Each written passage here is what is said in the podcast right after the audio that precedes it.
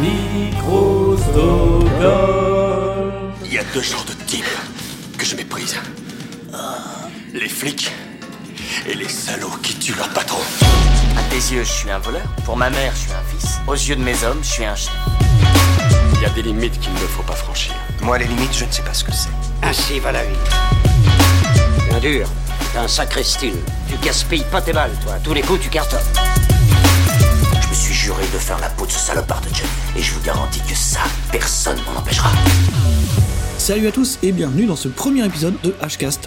Hcast, c'est le podcast du cinéma HK et asiatique. Je suis Marvin Montes et je suis en compagnie d'Erwan Kerok. Salut Erwan, ça va? Salut, ça va et toi? Eh ben écoute, ça va super bien. Déjà, je suis, je suis content qu'on puisse enfin faire ce pilote et en plus, on s'attaque à un gros gros sujet dès le début. On s'attaque à toute épreuve de John Woo, euh, donc Hardboiled en anglais, et euh, la traduction euh, du titre original, c'est le détective malin à la main lourde, on pourrait dire. J'ai eu peur que tu nous le fasses en chinois quand t'as commencé à en parler. donc on va commencer vite fait par le sommaire. On va se poser plusieurs questions euh, pour traiter ce film. C'est en gros Hardboiled, c'est quoi? On va parler un petit peu du contexte puisque c'est très important quand on parle de ce film-là.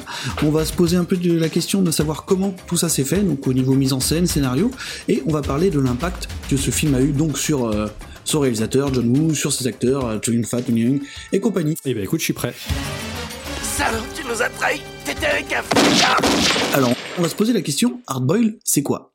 À toute épreuve, c'est un film de 1992. C'est un film hongkongais qui a été euh, écrit par euh, Barry Wong et réalisé par euh, John Woo. Donc, ce qui est notable, c'est que c'est le dernier film de John Woo avant son départ à Hollywood, où donc il a connu la gloire grâce à notamment Volte-Face et Mission Impossible 2, avant de rentrer un peu la queue entre les jambes, malheureusement, en Chine pour tourner à l'époque le plus gros budget de l'histoire du cinéma chinois, qui était la duologie Red Cliff. C'est ça. Donc en fait, Hardboiled, il fait un peu partie de, de ce qu'on pourrait appeler ses polars urbains. C'est un truc qui a beaucoup contribué à sa popularité, euh, plus du côté occidental. Et donc au casting, on retrouve euh, évidemment Cho Yun Fat et Tony Leung. Chow Yun-fat et Tony Leung, qui, euh, notamment Chow Yun-fat, donc qui est indissociable de la filmographie de John Woo, parce que c'est l'acteur fétiche du réalisateur qui avait commencé à collaborer avec lui sur le Syndicat du crime, et il faut retenir que le Syndicat du crime, c'est un des films les plus célébrés de l'histoire du cinéma chinois. Donc effectivement, c'est avec Chow Yun-fat qui est, qui était à l'époque et qui est resté pendant très longtemps la plus grande star du cinéma asiatique. C'est quoi tous ces oiseaux en papier? Tu te sens seul? C'est pour te tenir compagnie? En fait, j'ai horreur des oiseaux en papier. Chaque fois que je tue quelqu'un, j'en fais un. Si ça te dit, j'en fais un pour toi. Amusant ça. Quand tu crèveras, qui est-ce qui t'en fera un Donc avant de passer au contexte, on va quand même le pitcher Hardboiled. Hardboiled, c'est l'histoire d'un flic casse-cou, d'un flic dur à cuire, euh, complètement dans l'esprit de l'inspecteur Harry, donc qui est interprété par euh, Yun-fat, l'inspecteur Tequila Yuen, Tequila étant son surnom et sa boisson préférée, euh, donc qui décide en gros d'aller mettre ses, ses pieds euh, dans le plat de, euh, de gangsters notoires euh, qui règnent absolument sur la ville. Et en faisant cela, il va croiser le chemin d'un tueur qu'il ignore être un flic infiltré, interprété par euh, Tony Leung. Tony Leung, grand acteur chinois également, euh, et ensemble, ils vont se mettre à collaborer pour faire tomber euh, le fameux gangster interprété par Anthony Wong. Anthony Wong, également un grand acteur et un grand visage du cinéma hongkongais qu'on a retrouvé également chez euh, dans les plus grands films de Johnny To. Donc euh, Tony Leung, qui s'appelle euh, Tony ou Alan, on ne sait pas. Oui, dans le film, ouais. Dans, dans le Ouais. film, voilà. Selon les versions, on a Selon les versions. C'est une interprétation différente. Voilà, il y a plusieurs versions de ce film. On ne sait pas quelle est la version officielle, mais c'est toujours une grosse difficulté avec le cinéma hongkongais. Il y a une réédition qui est sortie sous le label HK en France, et il y a une autre édition qui a été euh, ressortie donc au Royaume-Uni, il me semble. Euh, donc c'est la collection Dragon Dynasty, et c'est une collection qu'ils ont là-bas. Et donc l'étalonnage est pas du tout le même, il est très bleu, et euh, la traduction est pas tout à fait la même d'ailleurs. mais C'est pas très grave. Bon, écoute, on va euh, tout de suite rentrer vraiment dans le cœur du sujet, et on va parler d'un truc hyper important pour Hardboiled, c'est le contexte. Donc on y va tout de suite. Écoutez-moi bien. À cause de cette putain d'affaire, j'ai perdu mon pote. Et je me fous de ce qui peut m'arriver Donc, Hardboiled, le contexte, c'est quoi? Alors, Hardboiled, euh, comme tu l'as dit dans l'intro, c'est le dernier film de John Woo avant de partir aux États-Unis. Euh, c'est euh, c'est un petit peu son feu d'artifice euh, final à ce moment-là pour Hong Kong, mais il y a surtout quelque chose de très important, en un mot, rétrocession. Ce qu'on appelle la rétrocession, c'est simplement le retour de Hong Kong sous l'égide de, bah, de la Chine en fait. Tout à fait, parce que euh, ce qu'il faut savoir, c'est que Hong Kong était euh, jusque-là, donc jusqu'en 1997, une colonie anglaise, et donc qui n'appartenait pas officiellement à la Chine. Et en 97, l'Angleterre l'Angleterre a quitté les lieux Mhm. et donc a redonné à la Chine Hong Kong. Et donc Hong Kong, qui avait déjà un statut très particulier auparavant, du fait de son appartenance à l'Angleterre, a quand même conservé un statut particulier euh, vis-à-vis de la Chine. Mais euh, à l'époque, euh, donc on est en 92 quand le film s'est fait, euh, il y avait beaucoup d'interrogations sur euh, ce qu'allait devenir Hong Kong en fait en, en 97. Et donc le film fait vraiment écho à cette incertitude, aux incertitudes des cinéastes et de la population euh, hongkongaise qui ne savent pas à quelle sauce ils vont être mangés, parce qu'il y avait à Hong Kong une énorme liberté, euh, et notamment pour faire des films, euh, au niveau de la représentation de la violence. Là, je parle vraiment du point de vue du cinéma, hein, je parle pas du point de vue de l'humain. Bien sûr, bien sûr, parce que c'est vrai que s'il y avait une interrogation, une crainte, c'était évidemment la censure, de repasser sous le contrôle quelque part du, bah, du, du gouvernement chinois, quoi. Alors même si euh, je me suis renseigné un petit peu, il y avait déjà eu des, il y avait déjà eu quelques réalisateurs hongkongais qui avaient des problèmes avec la, la censure, par exemple Choi Ark, qui avait des soucis au niveau, au moment de, de l'enfer des armes, il me semble. Oui, ouais, tout à fait. Même s'il était encore euh, sous le pavillon hongkongais, avait déjà eu des soucis de censure, mais vraiment, là, on était censé atteindre un, autre niveau et perdre peut-être une certaine liberté de ton. Alors après, est-ce que l'avenir leur aura donné raison ou pas C'est une autre histoire. mais euh, mais c'est vrai que là, donc cette fameuse rétrocession, c'est un truc qui transpire euh, bah, par tous les ports en fait dans Hardboiled quoi. Déjà les personnages principaux et presque le premier dialogue du film parle de gens qui soit veulent partir ou soit sont trop bien à Hong Kong pour y rester quoi. T'as jamais eu envie d'émigrer avec ta famille? Non, j'y ai jamais pensé. C'est chez moi ici. C'est là que je veux être enterré. À l'étranger, on se sent perdu. Fini les petits thés du matin. Du thé, on en trouve partout. Oui, mais pas aussi bon qu'ici. C'est un dialogue qui est très intéressant, qui est entre le personnage de Tequila, donc ils sont dans une dans une maison de thé où il va se dé- dérouler un, un carnage absolument abominable quelques minutes plus tard. Mais ils sont en train, de- il est en train de discuter avec son son coéquipier et il parle justement de euh, fait de de vouloir rester à Hong Kong et, euh, et, on, et on sent quand même une une peur justement. Il parle des petits plats qui sont typiquement hongkongais. Est-ce qu'on pourra retrouver les, les les mêmes si on part? Et en même temps, ce qui est intéressant là-dedans dans ce, dialogue-là, qui est assez court, hein, c'est que ça fait également écho au départ de John Woo. Ouais, bien sûr. C'est-à-dire qu'on sent que à travers ce dialogue, il, se pose la question, il sait qu'il va partir à Hollywood à ce moment-là, et il se pose la question de est-ce que j'arriverai à retrouver euh, un semblant de, de ma vie à l'étranger? Et donc, comme tu disais tout à l'heure, Hardboiled, c'est effectivement un feu d'artifice final. Il veut vraiment tout défoncer avec ce film avant de partir, et en même temps, c'est une carte de visite pour les États-Unis. C'est dire euh, voilà ce que je sais faire. Je suis devenu à l'époque peut-être le un des cinéastes, si ce n'est le cinéaste hongkongais le plus important à ce moment-là. Il veut être accueilli en bonne et due forme euh, aux États-Unis. Bon, la suite est différente, mais effectivement, c'est cette peur, ces interrogations se ressentent à travers tout le film où on est vraiment dans un monde au bord de l'implosion. Ça commence par des extraits de journaux qui apparaissent pour montrer que euh, le monde est devenu très violent, en tout cas Hong Kong est devenu très violente et que les criminels vraiment ont la main mise sur euh, sur ce qui se passe. Et justement, c'est une peur qu'on ressent de John Woo à travers ce film, c'est de dire il a peur que justement ça se transforme en, en grand n'importe quoi. Et c'est aussi pour ça que pour la première fois, il décide d'arrêter de parler de criminels. Il a dit euh, je veux montrer des super flics parce que c'est- j'en ai marre de montrer les criminels comme des types géniaux, comme des types très classes. Je veux montrer que les flics sont des gens incroyables, ils peuvent faire le ménage. Alors ça reste quand même des flics un peu borderline. Hein. Méga, méga border. Qui a le Je premier dirais même que la border, il la défonce, mais bon. ouais, dès le début. hein. Tu veux savoir qui tu viens de buter? Je vais te le dire. Ça faisait des mois que je les suivais. J'étais sur le point de les coincer. J'avais des preuves. Je te remercie. Grâce à toi, je n'ai plus rien. D'ailleurs, euh, ce qui est drôle dans cet écho à John Woo et à son départ, c'est que même les deux personnages principaux, parce que même le personnage de Tony Leung, c'est quelqu'un qui veut qui veut juste partir dans un pays nordique ou je sais plus. C'est l'ambition euh, majeure des deux personnages. D'ailleurs, on ne sait pas toujours situe le point de vue de John Woo euh, dans le film là-dessus, mais euh, ça tendrait à dire que les gens qui sont bloqués et qui restent à Hong Kong, euh, en général, ont, des destins pas toujours très sympathiques, quoi. il est très ambigu par rapport euh, au message justement sur Hong Kong. Je pense qu'il montre clairement qu'il adore Hong Kong, même de la manière de filmer Hong Kong, hein, et ce dès la première scène. Il filme vraiment avec un grand amour la maison de thé, qui d'ailleurs était une vraie ancienne maison de thé euh, presque historique et qui était sur le point de se faire détruire. Et donc il a, il, il voulait absolument filmer dans cette maison de thé avant qu'elle soit détruite justement. Et donc ouais, on sent un vrai amour pour la ville et en même temps il la montre sur le point d'imploser. On arrive à une sorte de purge de la ville à travers l'image de l'hôpital en feu. À la fin, Ouais. on pourrait voir là-dedans que le nouveau Hong Kong euh, va devoir passer par un point de rupture Mhm. pour se débarrasser des criminels, pour se débarrasser des problèmes et arriver à une forme de, euh, de volupté. Ouais, c'est bien comme mot. Et d'ailleurs, ce qui est intéressant et ce qu'il faut noter aussi, c'est que euh, par rapport au discours et au point de vue de John Woo, c'est que John Woo lui-même est dans le film en fait. Il fait un espèce de patron de bar, je crois. Il fait un ex-flic euh, qui est devenu patron de bar. Et en fait, il va conseiller lui-même son personnage principal, quoi. Et il a un point de vue, c'est pareil, encore assez ambigu sur ce qui se passe. Donc, euh... non, mais c'est vrai, c'est c'est son discours. euh, Je me dis, ouais, d'accord, ok. Et ce personnage avait été suggéré par Chow Yun-fat. Je crois que c'était un des derniers jours de tournage. Et il avait dit, ouais, pourquoi tu jouerais pas ce personnage de mentor? Et donc, ils avaient tourné ces scènes-là. Et le personnage de John Woo, euh, donc en train de parler avec le personnage de Chow Yun-fat, Chow Yun-fat lui dit, euh, perdu un ami. et le personnage de John Woo avec beaucoup de tact, qui lui dit, On fait pas d'omelette sans casser deux. c'est ça. Et encore une fois, c'est là où tu te dis bon, le, le caractère ambigu du point de vue de John Woo est assez dur à comprendre. Et d'où- d'où d'où les, les personnages principaux, tous les deux hyper borderline, hein, puisque comme on le disait au début, euh, oui, Tequila, c'est pas un mec qui est forcément euh, partisan de la méthodologie classique, on va dire, de la police, quoi. bah, tu disais que c'était des flics borderline. Le personnage de Tequila est clairement euh, inspiré de l'inspecteur Harry et euh, du personnage de Popeye dans euh, French Connection. Mhm. Mais clairement, il va beaucoup, beaucoup plus loin que. Mais ça se limite pas à Tequila, puisque par exemple, si tu prends le personnage d'Alan, qui est un flic, on peut le dire undercover hein, dans, dans le film, il, fait des dommages collatéraux assez incroyables pendant pendant son infiltration, quoi. Bah, en fait, là où ça me choque plus par rapport au personnage de Tequila, c'est vrai que on pense que c'est un criminel, tout simplement. hein. Il nous est présenté comme un tueur. Donc, ça me choque pas qu'il tue des gens au début. Après, c'est vraiment que c'est la révélation que ce soit un flic sous couverture. Effectivement, ça fait relativiser un peu ce qu'il a fait avant. Mais on se dit, bon, en fait, il est obligé d'une certaine manière d'assassiner, même si c'est absolument terrible, je te rejoins complètement, euh, ce qu'il fait. C'est vrai qu'il est pas présenté tout de suite comme un undercover. hein. Mais le personnage de Tequila,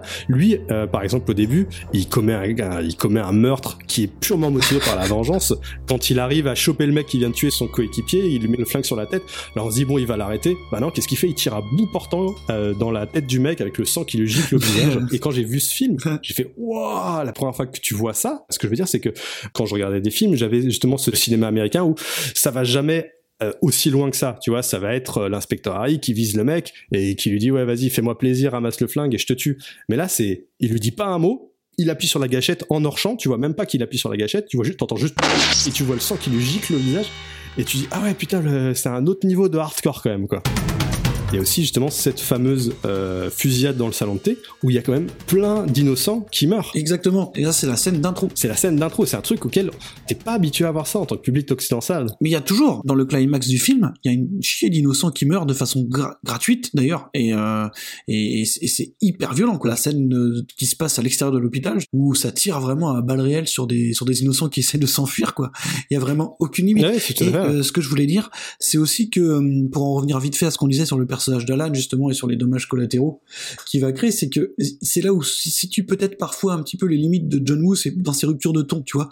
Euh, même si là, il en fait moins que par exemple dans The Killer ou, ou, ou- ou d'autres œuvres comme ça, c'est que il y a toujours ce petit, ces petites phases euh, hyper émotionnelles, tu sais, où, euh, où, un personnage commence à avoir des regrets, tu vois, par exemple. Et Alan, il a des regrets à des moments un peu étranges, où, tu vois, après avoir tué de sang-froid 20 mecs, il va commencer à se dire, oh non, pourquoi j'ai fait ça? C'est pas toujours... Ouais, John Woo, je pense pas qu'il soit un cinéaste qui soit connu pour sa grande subtilité. Évidemment que non. Et c'est ce qui fait la richesse aussi de son cinéma. Bien sûr. C'est que son cinéma est d'une franchise euh, totale, ce qui fait que même quand il arrive sur un tournage, il sait pas encore ce qui va, personne ne sait ce qui va tourner parce qu'il il invente au fur et à mesure. Et ce qu'il faut savoir, parce que je, par rapport à ce que tu dis, le fait qu'il ait effectivement le personnage d'Alan et des regrets euh, à des moments assez inattendus, je pense que c'est euh, c'est lié à la sensibilité de John Woo, mais c'est aussi lié au fait que le film a été tourné sans scénario en fait. Mhm. C'est-à-dire que vraiment, ça vient purement de John Woo. Qu'est-ce que sur le moment il ressent par rapport euh, à ce qu'un personnage a dû ressentir Et comme c'est un mec, je pense, qui est très sensible, bah, qui fait que t'as, euh, je voudrais, voudrais pas trop l'utiliser, mais le mot sensiblerie, euh, qui est quand même très présent dans le film. Non mais après c'est une reproche qui lui est quand même faite de temps à autre. Hein. Tu sais ce côté, je vais dire guimauve, c'est un peu fort comme mot, mais de temps en temps ça arrive en plein milieu. Et là d'ailleurs on a ça dès, dès l'intro, tu vois, parce que le fait que John Woo, comme comme beaucoup le savent, est fan de jazz et qui te, tu vois, qui te qui te met ça au chausse-pied avec euh, Tequila qui fait un saut de clarinette dans l'intro, euh, un truc complètement guimauve d'ailleurs. Hein, tu vois, on appellerait même pas ça du jazz en vrai. C'est incroyable. D'ailleurs ça se ressent beaucoup dans la BO, euh, qui ouais une sorte de jazz pop pop guimauve un peu bizarre. Ouais, mais j'ai peut-être pas assez de recul par rapport à ça. Je pense que peut-être la première fois que je l'ai vu, effectivement, ça a pu me choquer, mais c'est tellement un film qui fait partie de moi maintenant que je me rends plus compte. J'ai vu tellement de films asiatiques où la bande originale était tellement affreuse que quand je vois les films de John Woo et euh, par exemple la BO de The Killer, qui dont les trois quarts sont piqués directement dans la BO de Red Heat euh, de Walter Hill, ou euh, à toute épreuve, je me dis, franchement, c'est pas trop mal. Pour en revenir à son, son aspect euh, justement émotionnel euh, et euh, sens- sensiblerie, comme tu le disais, et d'ailleurs ça lui colle plutôt bien, il en a mis beaucoup moins dans ce film-là. hein. Il y a beaucoup moins. Oui, je trouve, je trouve qu'il est très restreint, euh, même s'il y a des moments, moi, qui, les moments qui me gênent le plus chez John Woo et dans ce film, ça va être les moments euh, à moitié romantiques, les échanges en- entre Teresa Mo et Chow Yun Fat, par exemple, bien sûr. qui, je trouve, sont assez, assez maladroits et appuyés par une musique sirupeuse. Peut-être qu'on finira par se réconcilier? Ça m'étonnerait. Quelle idiote, dire que j'ai foutu en l'air ma jeunesse avec toi. Tu aimes les roses blanches? Tu ne le savais pas Tu me l'avais jamais dit? Bah lui non plus, je ne lui avais jamais dit. Je me demande comment il a deviné. Tu parlais tout à l'heure du fait que le film se soit tourné sans scénario, et euh, c'est un truc, une anecdote qui est sortie de HK Magazine. D'ailleurs, Anthony Wong s'en était pas mal plein Ah oui, j'ignorais. du fait que, en fait, il aime pas du tout le film, Anthony Wong. Ah bon, d'accord. Enfin, clairement, pour le citer, la citation est sortie d'HK Magazine. Hein, c'est euh, à toute épreuve, c'est de la merde. Voilà. Euh, je ne joue rien. Le réalisateur ne m'a à peine parlé et ne m'a rien demandé. En fait, voilà, c'est ça. D'accord. Et c'est une reproche qui est souvent faite à John Woo, c'est qu'il ne demande rien à personne sur le tournage. Bah, je pense qu'il est très, très investi dans sa, dans sa réalisation et dans, et dans ses personnages plus que dans ses acteurs, on va dire. Disons qu'il a la chance d'avoir euh, un, un alter ego devant la caméra, donc qui est Joy Fat. C'est ça. Et les seconds couteaux, euh, sans, leur manquer de respect, sont un petit peu laissés de côté en général. D'ailleurs, c'est des personnages beaucoup moins marquants. Euh, même si là, on a le personnage de, par exemple, de Mad Dog, qui, est, qui lui est un personnage qui est resté en fait dans, dans l'imaginaire euh, collectif. Euh, complètement et qui est interprété d'ailleurs par euh, Philippe Kwok Mm. qui est également le, le chorégraphe des cascades euh, sur le film et, euh, et qui était également chorégraphe des cascades sur le Pacte des loups de, de Christophe Gans. Exactement. Et donc euh, ouais, heureusement qu'il a des acteurs talentueux effectivement pour le soutenir si effectivement il s'avère que c'est vrai, mais ça passe assez bien parce que le film ne fait pas dans la subtilité. Hein. La scène du hangar avec tous les mecs, euh, Tequila, qu'est-ce qu'il fait pour les attaquer? Bah il dit je prends mon flingue et j'y vais. T'as t'as 60 mecs en face, mais c'est pas grave quoi. Ouais, ouais, et puis j'arrive en l'air comme ça, pendu. Enfin, c'est des techniques d'infiltration euh, niveau Bad Boys, quoi. Mais ça passe, ça passe complètement grâce à la mise en scène Bien sûr. et au fait que t'as pas vraiment le temps de réfléchir. À toute épreuve, ça tient sur trois scènes, quoi. Ça tient sur la scène de la maison de thé, ça tient sur la scène du hangar et ça tient sur la très longue scène d'action de l'hôpital, quoi. Entre ces scènes-là, c'est juste des respirations. En fait, tu t'en fous un peu de ce qui se passe. On se serre la main. C'est toi qui as le flingue. On parlait mise en scène, et c'est ça qui est hyper important. Et là, il y a forcément un mot qui va nous venir en tête tout de suite et à la bouche, c'est évidemment fusillade, gunfight. C'est c'est une référence de l'action des années 90, clairement. D'ailleurs, tout continent confondu. Je pense que ça se limite même pas à HK. Bah, c'est vraiment pour moi la, une des pierres angulaires du cinéma d'action euh, des années 90, mais même en général. Ouais, vraiment. Quand je pense au cinéma d'action, je pense effectivement à euh, Die Hard, Terminator 2, euh, à toute épreuve. Euh, c'est trois des films qui me viennent, qui me viennent tout de suite. Il y en a, selon les personnes, il y en- aura d'autres, et il y en a d'autres, mais c'est vraiment les trois premiers qui me viennent.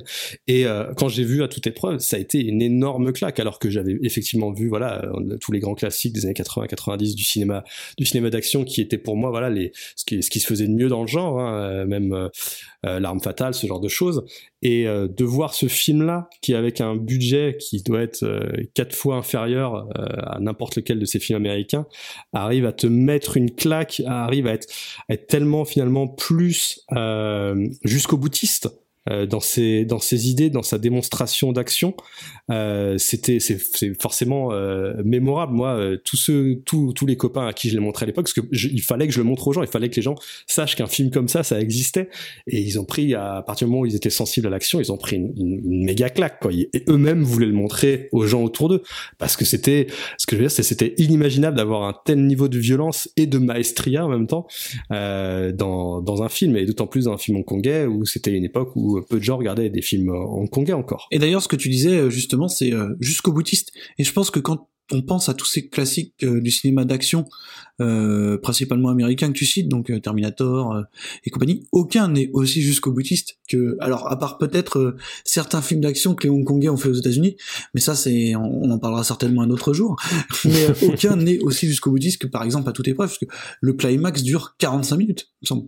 Alors, je veux dire, on a une scène d'action ininterrompue de 45 minutes. À ce moment-là, on ne voyait ça nulle part ailleurs, quoi, clairement. Et puis c'est c'est une scène d'action de 45 minutes qui euh, ne ne démérite pas. C'est-à-dire que c'est une scène d'action complètement folle d'ailleurs qui contient un plan séquence hyper marquant euh, qui, qui, qui est toujours euh, enfin qui est toujours virtuose aujourd'hui quoi Là, là, on a revu le film tous les deux hyper récemment. euh, Enfin, ça marche toujours, quoi. Les scènes d'action de, de clairement, elles sont folles, quoi. Bah, ça marche toujours parce que aussi c'est euh, le talent des, des chorégraphes, le talent de la mise en scène et également le l'inventivité du montage, en tout cas de, du scénario, parce que je disais qu'il n'y avait pas de scénario, mais euh, mais en fait ils ont réussi à créer un, un build-up de tension avec les différentes situations, parce qu'il faut savoir que dans ce final on suit quand même plusieurs euh, plusieurs événements en même temps. On suit les flics euh, qui sont à qui sont à l'extérieur, qui suivent la situation.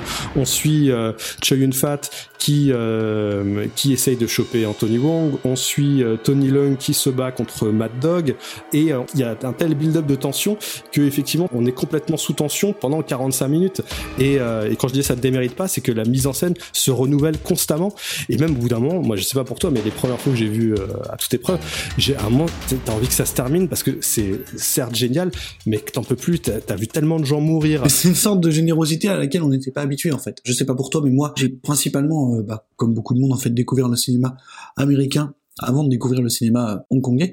Et c'est euh, intéressant qu'on parle d'Art Boyle comme premier sujet dans, cette émission-là, puisque c'était presque une porte d'entrée, il me semble, vers Hong Kong. Je pense que ça doit être un des premiers que j'ai dû voir.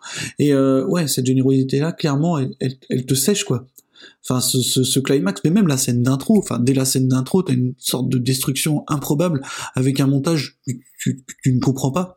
je veux dire que, que tu n'as jamais vu, quoi. De toute façon, John Woo voulait euh, vraiment, comme je te disais tout à l'heure, donner le meilleur de lui-même avant de partir. Et clairement, c'était chaque scène d'action doit être meilleure que la précédente. C'est comment aller plus loin. T'as la scène de la maison de thé, c'est un climax pour les ricains à cette époque-là. Tandis que lui, son climax, non, non, les gars, ça va être ça, mais pendant 45 minutes, avec euh, des personnages partout, des bébés euh, qui menacent de mourir, des éclopés qui se font tirer dessus, et tout ça avec un immeuble en feu, des cascades de fous.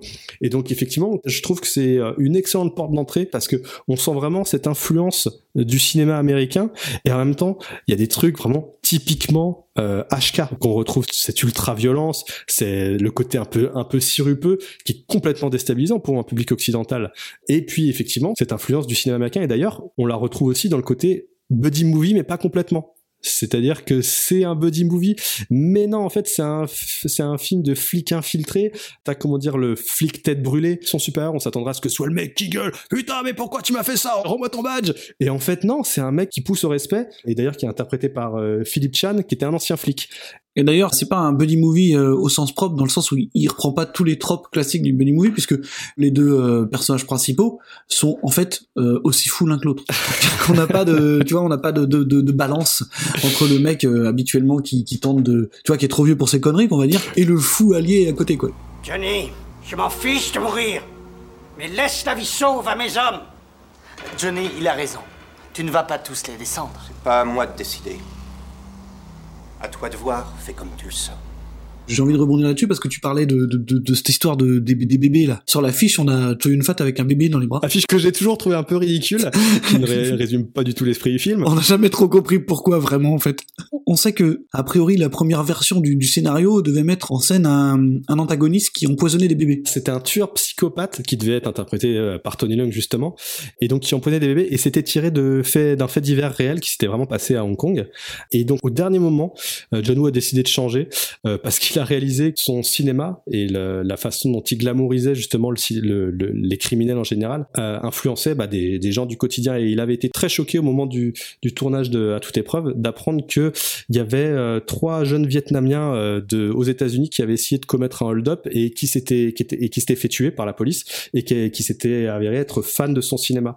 Et donc, il a toujours voulu faire très attention de pas influencer dans le mauvais sens du terme. Et d'ailleurs, John Woo, il faut le voir en interview ou quoi, c'est pas un mec du tout qui est fasciné par exemple par la violence. hein. Enfin, c'est clairement pas la personnalité qui dégage quoi. Pas du tout, c'est un mec très doux et qui dit d'ailleurs en interview, moi la violence, euh, la violence me fait peur. Bah, en fait, il a quasiment le même point de vue sur la, sur la violence pour connecter euh, avec un autre cinéaste américain. C'est Tarantino, en fait, dit la même chose. D'ailleurs, c'est une influence majeure de Tarantino, John Woo. hein. C'est que euh, Tarantino répète à l'envie qu'il déteste lui-même la violence, mais en fait, c'est- c'est l'esthétisation de la violence qui l'intéresse. C'est pas la violence en elle-même, c'est c'est ce qu'il peut en faire graphiquement.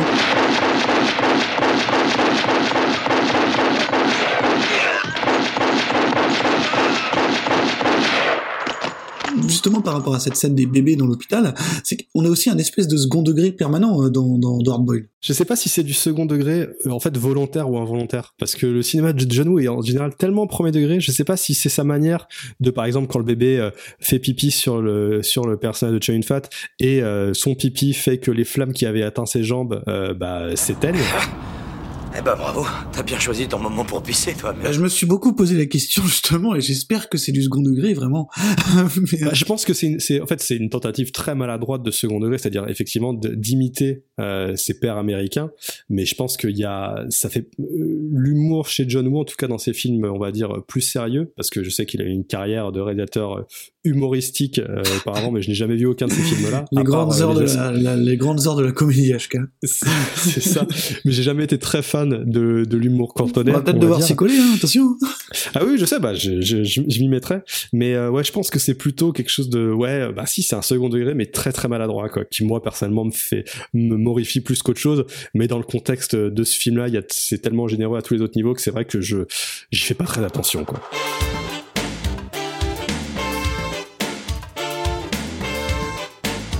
Bon écoute, on va passer euh, peut-être à notre, à notre dernière grosse rubrique pour aujourd'hui. Et donc on va essayer de se poser la question euh, de l'impact qu'aura eu le film justement sur la carrière de John Woo et un petit peu sur les gens euh, bah, qui, qui ont participé. C'est une question qu'on essaiera de se poser à chaque fois parce que c'est intéressant de, de resituer le film dans son dans son contexte avant. Et puis de l'influence qu'il a eu euh, sur le cinéma en général. Déjà la première chose à dire, c'est que à toute épreuve, ça a été une vraie et très solide carte de visite pour les États-Unis quoi. Ouais, ça, en tout cas, ça aurait dû l'être. Oui, parce que c'est vrai qu'on n'a pas évoqué la réussite aléatoire de sa période euh, US, quoi.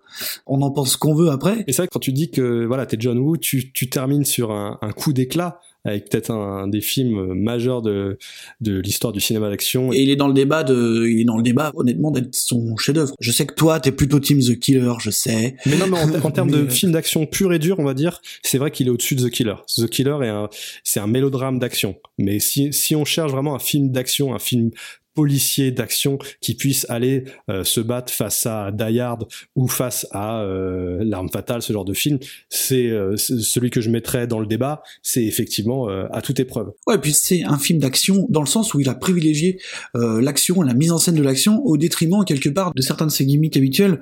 Tout le symbolisme est moins présent, le romantisme peut-être exacerbé est quand même beaucoup moins présent que. Ouais, je pense que c'est effectivement le côté américain plus assumé. Comme il sait qu'il aux États-Unis, il veut vraiment que ce film-là puisse être vu Mm, mm, parce mm. qu'il sait que The Killer est vu d'une manière différente par un pub- public occidental. The Killer, quand il a été vu au début, bah, les gens rigolaient, les euh, notamment euh, voilà par cette, cette sensibilité exacerbée qu'on retrouvait chez le dans le cinéma de John Woo et euh, qu'on a appris ensuite par la suite à, à accepter, à, à approcher avec avec plus plus d'intelligence et plus de compréhension. Ouais, cette sensibilité d'ailleurs qu'il a, qu'il a vraiment, vraiment presque perdu en fait en, en, en- passant de l'autre côté quoi. En fait, c'est ça qui est troublant, c'est que sa carrière n'ait pas été celle qu'elle aurait pu être aux États-Unis. C'est aussi lié au fait qu'on on l'a pas laissé ou il a pas ou il a pas voulu, je sais pas, s'exprimer avec justement cette euh, tout ce qui faisait la richesse de son cinéma, mais également ses défauts. C'est-à-dire qu'on a gommé d'une certaine manière, on a gardé le technicien John Woo, super metteur en image, on va dire, super monteur, les scènes d'action géniales, mais derrière on a perdu effectivement, euh, certes cette sensibilité exacerbée qui pouvait gêner certaines personnes du public occidental qui n'étaient pas prêtes à recevoir ça, mais ça fait aussi qu'on a gommé tout, tout le reste de ce qui faisait la qualité du cinéma de John Woo. Ce qui, pour moi, aussi explique que, ce, que sa carrière se soit cassée la gueule là-bas. Même si on pourra quand même s'accorder sur le fait que euh, de toute cette vague de, de réalisateurs HK, à partir aux États-Unis, c'est peut-être celui qui a la plus grande réussite euh, à son actif. Si, si, si on parle de volte-face, évidemment quoi. Ouais, c'est celui qui s'en est le mieux sorti. Euh, ça a pas duré longtemps, mais c'est celui qui s'en est le mieux sorti. Il a vraiment réussi, en fait, à construire une carrière. C'est-à-dire que chaque film était, on va dire, meilleur que le précédent. On sentait qu'il pouvait mieux s'exprimer. Donc volte-face ou même Mission Impossible 2, il a ses défenseurs. hein. Et comparativement à ce qu'ont pu faire par exemple Ringo Lam ou euh, Choi Ark aux, aux US, qu'il a un film au moins, voilà, qui se tient vraiment bien. C'était quasiment le mélange, euh, ouais, euh, le plus parfait qui pouvait exister à ce moment-là entre ce qu'était John Woo et ce qu'était le, le cinéma américain, quoi. Pour revenir un petit peu à Hardboil, ce qui serait intéressant de voir surtout, c'est quelle influence vraiment il a eu en fait sur ce qui est arrivé après, quoi. Bah, Hardboiled, et je rejoins euh, les critiques dont j'écoutais les commentaires audio sur À toute épreuve, qui a, a été une date parce que c'est un des films qui a le plus influencé, le plus durablement euh, le cinéma américain en termes de style, dans la façon de filmer, dans la façon d'approcher la violence graphique et l'ultra-violence. Euh, ça a été, ça a été extrêmement, extrêmement repris. John Woo a montré qu'on pouvait pousser les choses très très loin et le cinéma américain était très intéressé par ça, ce qui fait qu'ils ont fait venir John Woo. Mais en même temps, ils ont redigéré complètement, complètement ça. Et le cinéma de John Woo, de toute façon, on le retrouve dans des films, euh, notamment sa façon de filmer les scènes d'action. Donc, à toute épreuve, a vraiment marqué une étape dans jusqu'où pouvait aller l'action. Pour moi, c'est vraiment une date. Il aurait dû également lancer la, la carrière de Cho Yun-fat aux États-Unis. Bon, ça s'est pas passé comme euh, comme espéré, hein, clairement. La suite de sa carrière a été un- de de moins en moins glorieuse, malheureusement. Enfin, c'est un petit peu étrange. L'arc de carrière de Cho Yun-fat, c'est un truc que je, que je ne m'explique pas toujours. La dernière fois que je l'ai vu, c'est dans une comédie musicale de, de Johnny To qui s'appelle The Office. Tony Leung, par contre, euh, lui, j'ai l'impression que sa carrière a, a- a pris un peu plus d'ampleur euh, vraiment par la suite, quoi. Vous l'avez certainement vu pour euh, la plupart des gens dans, dans la trilogie Infernal Affair. On le retrouve dans les dans les trois royaumes, hein, d'ailleurs, chez John. Je viens de tuer un flic. Mais arrête. Je suis sûr que c'était un flic. Merde! Il avait un badge là! Tu te fais des idées! Combien de fois il faudra que je te le dise? Ton pire ennemi, c'est toi. Si t'es pas capable de te contrôler, t'arriveras jamais à rien Écoute, on va terminer euh, cet épisode avec euh, une petite rubrique qui va s'appeler Créer des liens. Donc c'est tout simple, on va essayer un petit peu de que vous soyez fan ou pas de Hardboil, que vous ne connaissiez peut-être pas Hardboil, euh, on va essayer de faire le lien avec d'autres œuvres, peut-être soit occidentales, soit soit vraiment dérivées de, de HK, qui, qui pourraient également vous plaire ou qui pourraient, si elles vous plaisent, vous mener vers un hardboil. Euh, alors, bon, évidemment, on l'a cité des multiples fois, mais il faut quand même que je le recite. C'est évidemment l'inspecteur Harry. Ouais, tout à fait. Qui, qui a une énorme Euh, influence. si vous aimez l'inspecteur Harry, vous devriez apprécier le personnage de Tequila. Ouais. Euh, parce que je pense qu'il y a vraiment beaucoup beaucoup de points communs, bah, notamment forcément cet aspect borderline. Alors euh, Tequila est peut-être un poil moins réac que certains inspecteurs Harry parce que c'est pas toujours le même, Ah, poil moins réac, mais, mais, mais beaucoup plus violent. mais beaucoup plus violent et puis beaucoup plus physique. Et sinon moi pour jouer euh, un petit peu la facilité, je vous conseillerais quand même euh, de, de jeter un œil au film américain de John Woo euh, et surtout à Face Off et, et Mission Impossible 2 en fait tant qu'à faire, parce que vraiment Face Off en termes de mise en scène d'action, il a quand même beaucoup de points communs avec euh, avec Hardboiled. Bah disons que c'est plus en fait le problème que j'ai euh, Volteface que j'ai pas eu à l'époque où je l'ai vu parce que j'étais vraiment très très fan euh, c'est qu'il est plus calibré. Effectivement moi je l'avais pas vu euh, à toute épreuve depuis très longtemps. Euh, la scène d'ouverture c'est un truc dingue. T'as as combien de setup combien de personnages où tu comprends tout l'espace de la scène tout ce qui va se passer sans qu'un mot soit prononcé.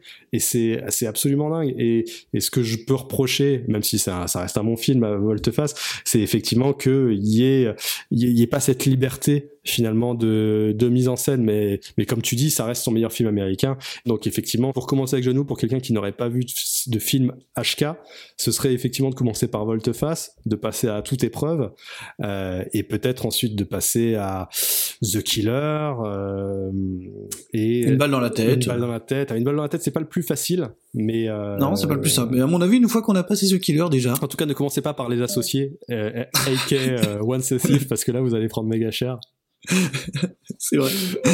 Et pour ceux qui sont vraiment fans, euh, qui voudraient connaître une sorte de, de- de suite officielle à Hardboil, puisqu'il en existe une, exactement. Euh, c'est un jeu vidéo qui s'appelle Stranglehold, que je que je possède. Qui est sorti à l'époque sur euh, Xbox 360 et PS3. Et euh, d'ailleurs, il avait le, le mérite sur PS3, je crois, en France, d'être le seul Master HD, puisque le film est sur le disque. Et d'ailleurs, c'est la seule façon de le voir en quelque part en Blu-ray euh, en France officiellement, en fait. Et d'ailleurs, euh, c'est vrai qu'au moment où on lance ce podcast, on a appris il y a pas si longtemps que HK Video allait vraiment revenir euh, sous la houlette de Christophe Gans. Donc, euh, on peut peut-être imaginer que certains des films qu'on a envie de revoir euh, de- depuis le temps puissent enfin être édités, quoi. d'avoir HK qui est un label extrêmement consciencieux de proposer déjà l'édition DVD de à toute épreuve était absolument génial ils avaient même réussi à retrouver une version alternative de la scène d'intro de la scène euh, voilà du, jazz Euh, moi c'est grâce à eux grâce au magazine HK parce que c'est aussi un magazine il faut le savoir euh, que j'ai découvert le cinéma d'abord de John Woo puis le cinéma HK en général et donc si s'ils arrivaient s'ils pouvaient nous sortir des versions des versions remasterisées qui sont très difficiles à trouver, j'en suis sûr, hein, parce que la qualité de- des péloches sur laquelle tournaient les films HK, c'était c'était vraiment pas terrible. Mais il y a une remasterisation tout à fait intéressante qui a été faite de le syndicat du crime. Et donc, s'ils pouvaient nous le sortir en France et puis trouver des masters, des grands classiques à HK, ce serait euh, ce serait fabuleux, quoi. Donc voilà, est-ce que t'as as autre chose à rajouter peut-être sur, euh, sur des œuvres en commun ou non? D'autres films, je dirais que euh, bah, si justement c'est une, c'est une porte d'entrée vers le cinéma HK ou le cinéma asiatique euh, en général, si ça vous plaît et que vous aimez les trucs jusqu'au boutiste, après il y a plein de films, mais plus récemment il y a eu The Red, moi qui, qui m'a rappelé justement cette générosité de, euh, de à toute épreuve. Mais il y en a eu plein, moi quand- je pense à toute épreuve, je pense aussi à Time and Tide, Bien sûr. euh, par exemple, qui... euh, Qui partage un peu cette envie de jusqu'au boutisme, même si Time and Tide est peut-être encore plus jusqu'au boutiste dans la, dans la déstructuration. Ouais, la- ouais, je, dirais qu'il est plus, il est plus taré en fait. Ok, bon bah écoute, c'était plutôt pas mal, on a quand même euh, bien fait le tour. Donc euh, évidemment, euh, Hardboiled, c'est un film qu'on aime, hein, vous l'aurez compris. Ouais, c'est sûr. Et c'est un film qu'on vous conseille, évidemment, si vous ne l'avez pas vu. Euh, bah Erwan, merci. Et bah, de rien, ça m'a fait très plaisir, écoute, de discuter avec toi, et j'espère que bon, on pourra se retrouver très bientôt autour d'un nouveau film HK que j'ai vu ou que je n'ai pas vu. Ça va venir très vite, et puis bon, on se dit à très bientôt pour un nouveau film HK. À très bientôt. Et voilà. Salut. Je précise, on a fait un épisode Final Cut entièrement consacré à John Woo, donc si vous voulez l'écouter, euh, on parle un peu plus de, volte-face, quoi. Puis surtout, continuez à regarder des films HK. Vous avez écouté Hcast, un podcast de Marvin Montes et Erwan Kirok avec Micro Stockholm. Retrouvez-nous sur les réseaux sociaux et abonnez-vous, partagez le podcast et n'hésitez pas à mettre des étoiles et des petits commentaires sympas pour nous soutenir.